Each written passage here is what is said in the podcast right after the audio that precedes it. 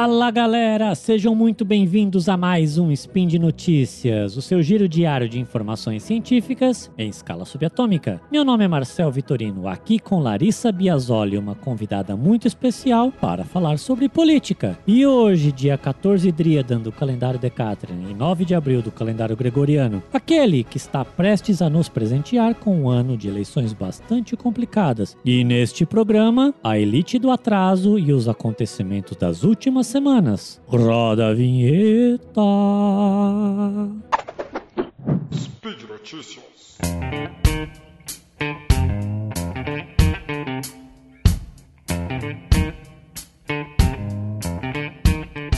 E aí, Larissa, tudo bem? Bom, outro dia estávamos conversando, né, sobre os acontecimentos das últimas semanas na política brasileira e durante essa conversa você mencionou sobre o livro do Gessé Souza, né, de 2017, A Elite do Atraso, e como que esse livro se conecta diretamente, mais direto do que isso não podia ser, com esses acontecimentos dessas últimas semanas. Então eu gostaria que você contasse aqui para os nossos ouvintes, queridos ouvintes aqui do do Spin de Notícias, é, como que esse livro se conecta com esses acontecimentos, né, da, da nossa querida política brasileira. Por favor, fique à vontade. E aí, Marcel, olá, ouvintes. Bom, primeiro, obrigada pela oportunidade, pelo convite. E é isso, né? Falar de política é falar da vida, né? Então vamos falar da vida brasileira neste momento, 2022, quando a gente tem eleições para presidente, para governador é, e para deputados, deputadas. E por que que isso ligou com a elite do atraso? Bom, primeiro porque eu retomei a leitura desse livro recentemente e hum, a gente teve agora nas últimas semanas, especialmente o final do mês de março, começo do mês de abril, é o momento, né, era o final do período para os candidatos, candidatas realmente, quem está no governo decidir se vai ficar ou não, se vai se lançar uma nova candidatura e também poder terminar de acontecer a dança das cadeiras de partido, né? Então aí quem queria sair do partido à direita para vir para o partido um pouco mais à direita, teve que fazer isso isso até o dia 2 de abril.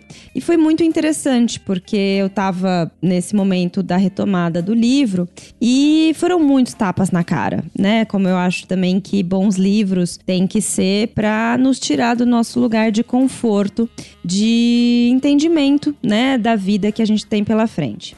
E você me conhece, sabe que eu não sou uma pessoa apolítica, né? Eu acho que nós podemos ser apartidários, mas não apolíticos na nossa vida. A gente, todas as nossas decisões são políticas, né? E eu acho que é importante trazer à tona a questão de que essas candidaturas e como estão sendo lançadas e serão lançadas as candidaturas para deputado, para governador, para o cargo de presidente, é importante a gente trazer à tona o lugar de entender que muito do que está sendo colocado está sendo colocado para gente a teste é, desde bastante tempo e que a gente tem um tipo de narrativa que é perpetuado, né, para que a gente esteja sempre achando que a gente está realmente, óbvio, fazendo a melhor escolha, para que nós possamos ser defensores e defensoras sempre do melhor candidato, da melhor candidata e poder fazer isso a ferro e a fogo, né? Ter isso como um lugar de.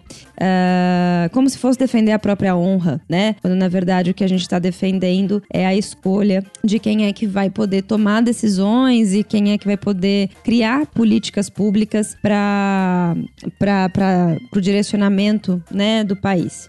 E eu acho interessante trazer que, primeiro, eu também sou uma grande defensora da leitura, então, por favor, não fiquem com a minha visão sobre o livro, leiam esse livro, é muito gostoso de ler apesar dos tapas na cara e das porradas necessárias. É uma leitura fácil, é uma leitura gostosa. E o que me chamou a atenção, né, para esse momento que a gente está vivendo do ano junto com o livro, é lembrar que é, o Gessé Souza ele traz muito uma questão de questionar é, o lugar posto do brasileiro, da brasileira, de alguém como um uh, culpabilizador do Estado, né, brasileiro, do lugar de é, é, elaboração das políticas públicas e do lugar da democracia como lugar da corrupção. Então, ele questiona muito isso e diz que isso é tido como, é colocado como um espaço realmente de controle nosso como, como população, é, para dizer, né, para praticamente nos dizer assim: olha, você vai ter que escolher alguém, mas esse alguém nunca vai poder ser diferente de tudo que já tá aí.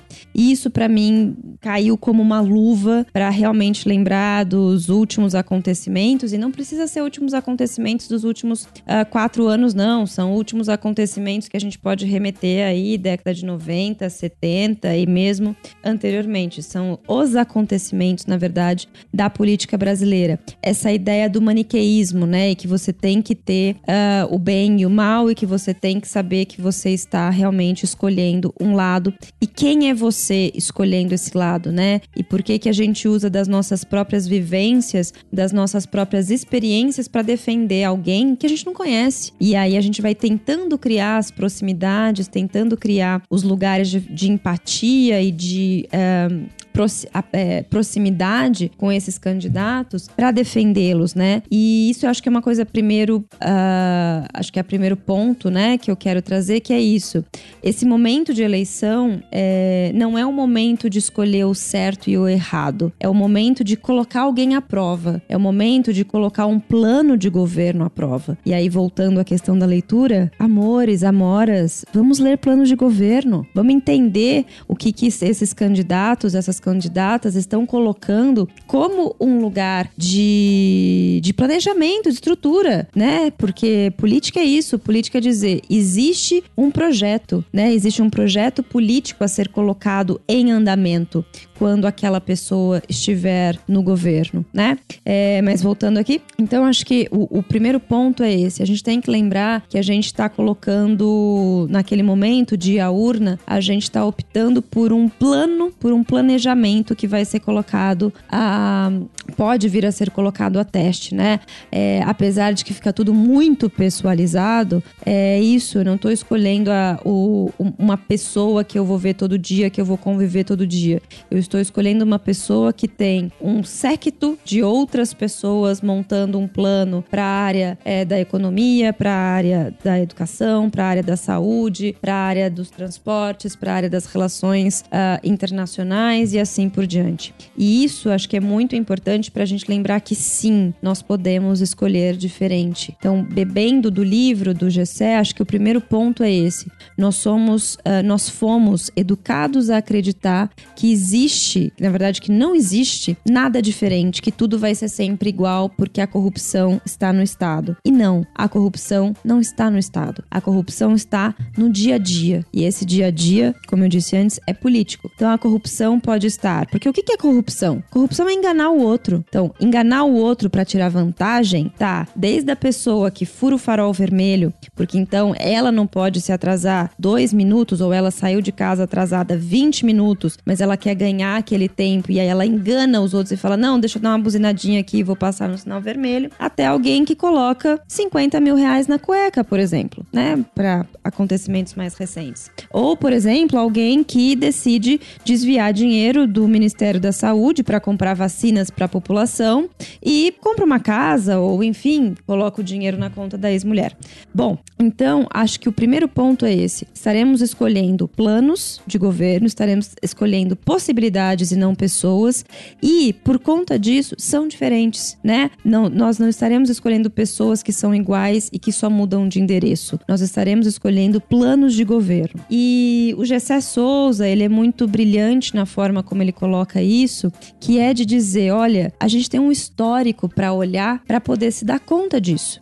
E nesse histórico a gente vai se dar conta que o Brasil tem uma formação muito particular da classe média. A classe média brasileira, da qual eu faço parte, por isso que para mim é um grande tapa na cara ler um livro, ler esse livro e um bom tapa na cara. E a gente chega nisso um pouco mais no final, mas o GC é brilhante em colocar essa história da formação dessa classe média brasileira que é sim uh, manipulada a crer que está sob o controle e assim defende todos os seus ideais com unhas e dentes, como se esses ideais fossem os mais uh, uh, justos possíveis, mas que existe uma elite do dinheiro. Por quê? Porque essa elite do dinheiro, e a gente está falando aí de quem coloca 12 zeros, 9 zeros é, depois, uh, do, né, depois do número, uh, que, que sabe assim, aquele cheque, aquele troco de padaria de ontem? Pois é, essas pessoas. Bom, essas pessoas, é, o consumo, a questão de que ter, né, já, já ter a possibilidade de ter tudo e ainda assim querer acumular mais, é o modelo de vida que eles têm para perpetuar.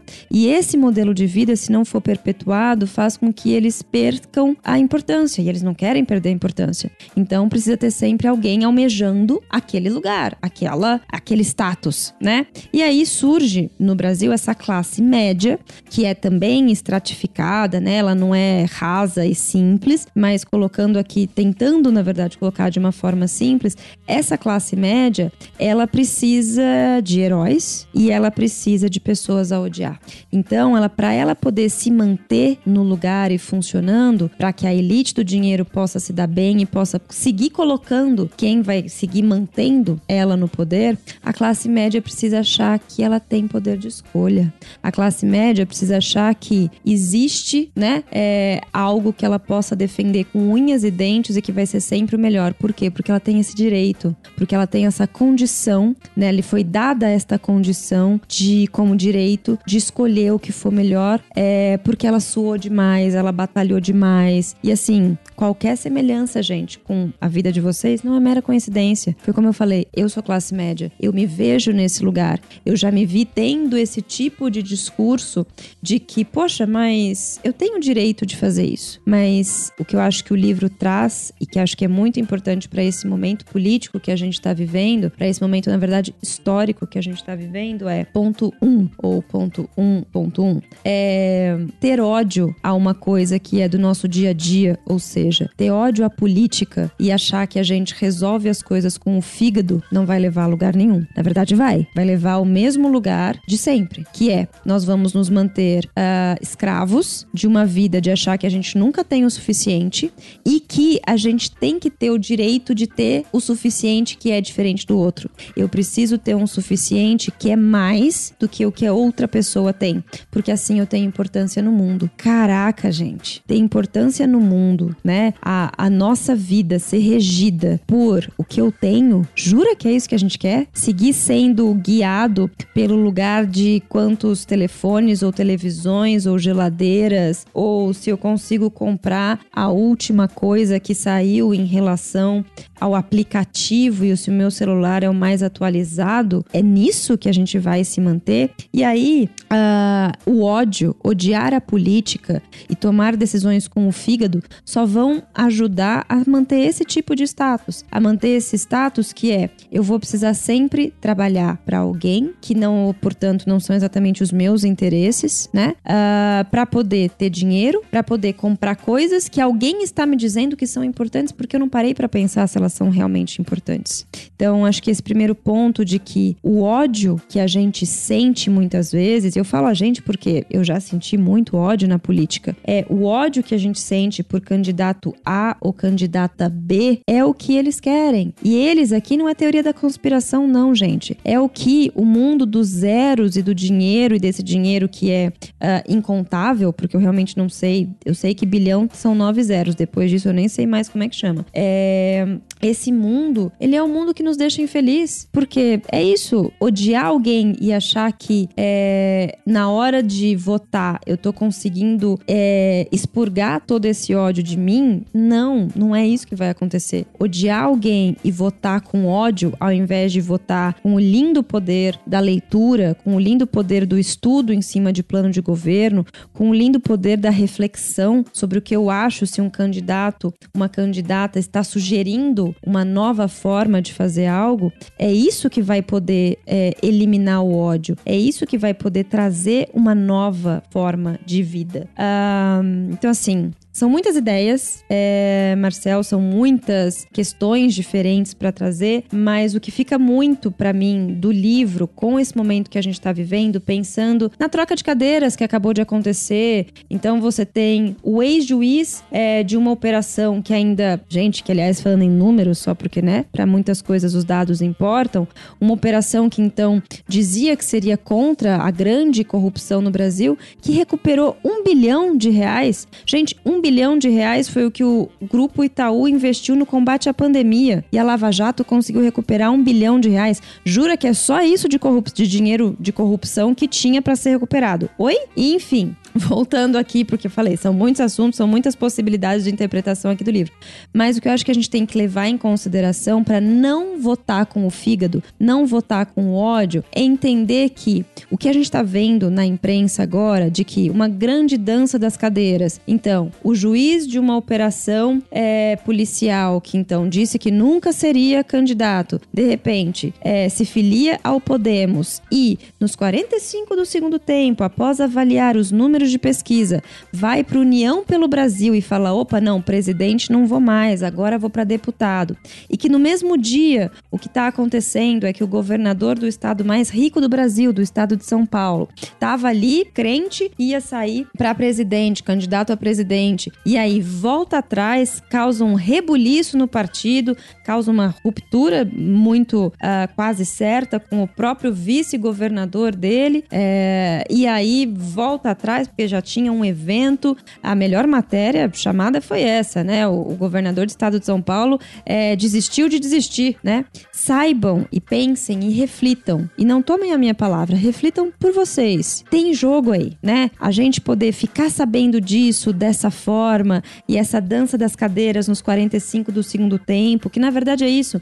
A, a propaganda política é para começar só em agosto, mas gente, a gente tá vivendo isso basicamente desde 2018. Então, já que a gente está sendo obrigado a viver isso, vivamos, analisemos isso, não deixa para votar de última hora, não deixa para ler plano de governo da última hora, não vota com o fígado, porque o voto do fígado é o voto de estabelecer o que tá aí. Se a gente não utilizar daquilo que a classe dominadora, que é a classe do dinheiro, é mais uh, tenta nos tirar, que é a nossa condição de educação, se a gente não usar isso, classe média, que nós tivemos o, é, a possibilidade possibilidade, o que a gente trata como direito, mas que foi uma possibilidade uh, de estudar e poder entender um pouco mais e poder questionar. Se a gente não levar isso para as urnas de uma forma coerente, a gente vai estabelecer um status quo. A gente vai seguir, na verdade, estabelecendo e mantendo aí um status quo. E aí, gente, é um pouco do que eu tinha para trazer é isso, com talvez aí uma mensagem, vai, positiva, porque eu sou poliana no final das contas, que é o seguinte: é é, falar de tudo isso, para mim, trouxe muito mais a certeza de saber que eu posso fazer a diferença, né? Por mais que eu seja uma classe média, por mais que a hora que você lê o livro você fala, meu Deus, tô eu aqui, né? Meu Deus, minha deusa, tô eu aqui propagando mesmo de tudo e propaguei tanta coisa uh, sem saber porque não refleti antes. Tem esse baque inicial, mas aí depois, pro final do livro, você vai entendendo que uma vez que você reflita e uma vez que você entenda que o que gerou a classe média, essa classe média estratificada e essa classe média que serve a um poder que muitas vezes ela não está consciente que ela está servindo, mas que ela está servindo, é, foi exatamente um individualismo brutal e um lugar de olhar o mundo só do ponto de vista do nosso umbigo, que é muito pequeno, né, gente? Convenhamos. É, então, essa possibilidade que a gente tem de refletir sobre o que a gente vai fazer e entender que o seu voto ali é um momento individual? É. Só que é um momento individual que lindamente é coletivo. Vão ter mais 80 milhões de pessoas fazendo isso naquele mesmo dia, né? Podendo colocar a sua opinião, podendo colocar a sua decisão, acho que melhor do que opinião, na verdade, colocar a sua decisão ali nas urnas. E é um momento coletivo.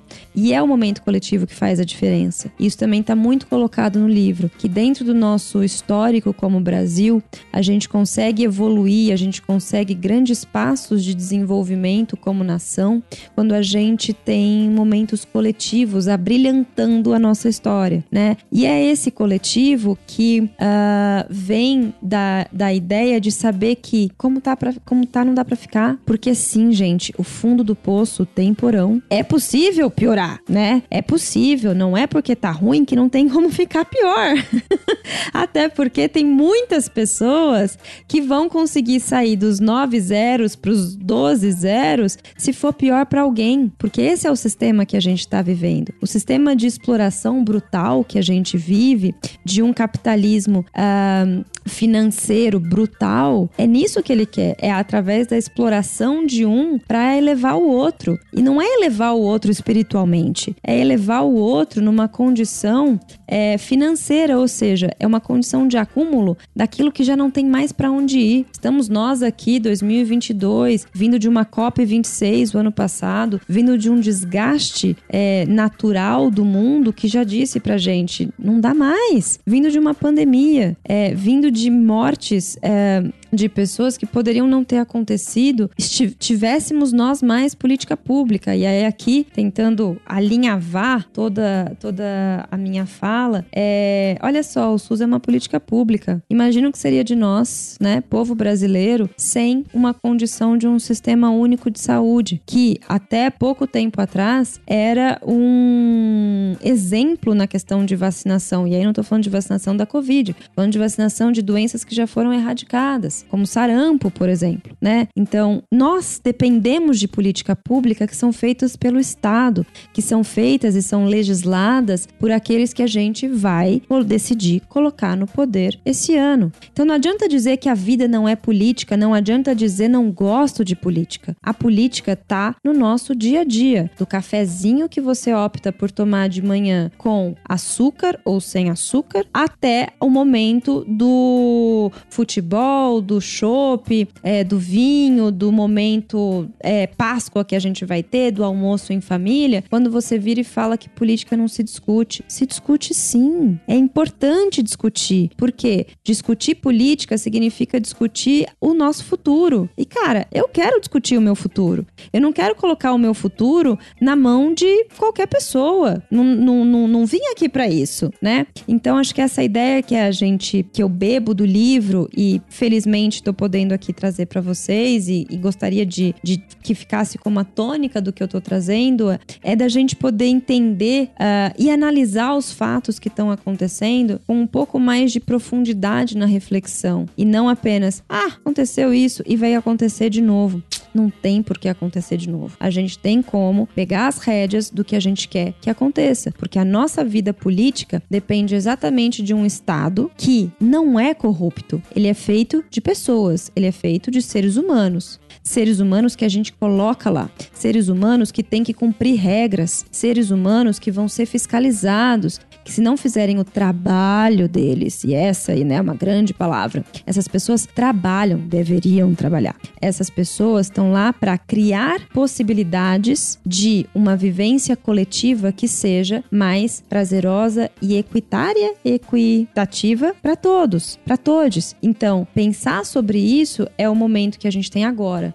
e é o momento ao longo do ano. Bora pensar sobre isso, bora quando tiver ler os planos de governo, bora não votar em qualquer deputado, deputada. Bora não votar com ódio. Bora não votar simplesmente pensando, esse eu nunca mais quero ver ocupando um cargo. Porque muitas vezes, quando a gente faz isso, a gente está simplesmente é, alimentando o mesmo monstro que vai continuar comendo a gente da mesma forma, né? Comendo e cuspindo, comendo e cuspindo. Porque é um monstro financeiro que só quer mais zeros depois do ponto para seguir acumulando o que já não tem mais o que acumular, o que já não tem mais o que viver, o que já não tem mais o que ter para realmente poder ser. Então é isso, Marcel.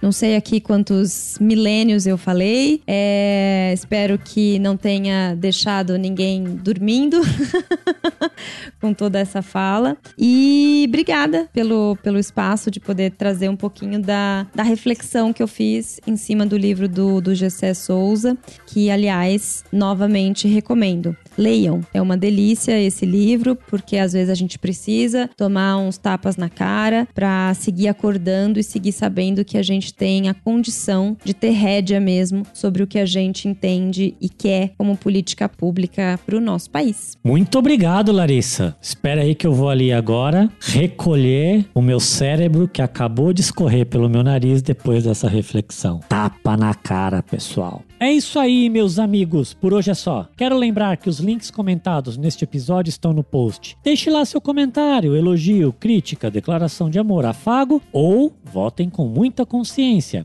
Lembro ainda que este podcast só é possível acontecer por conta do seu apoio no patronato do SciCast, tanto no Patreon quanto no Padrim e também no PicPay. Desejo a todos um excelente dia, um grande abraço e até amanhã!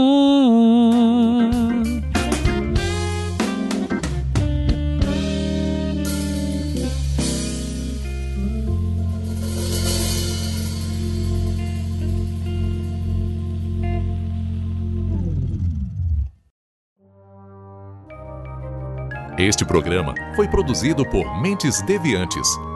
deviante.com.br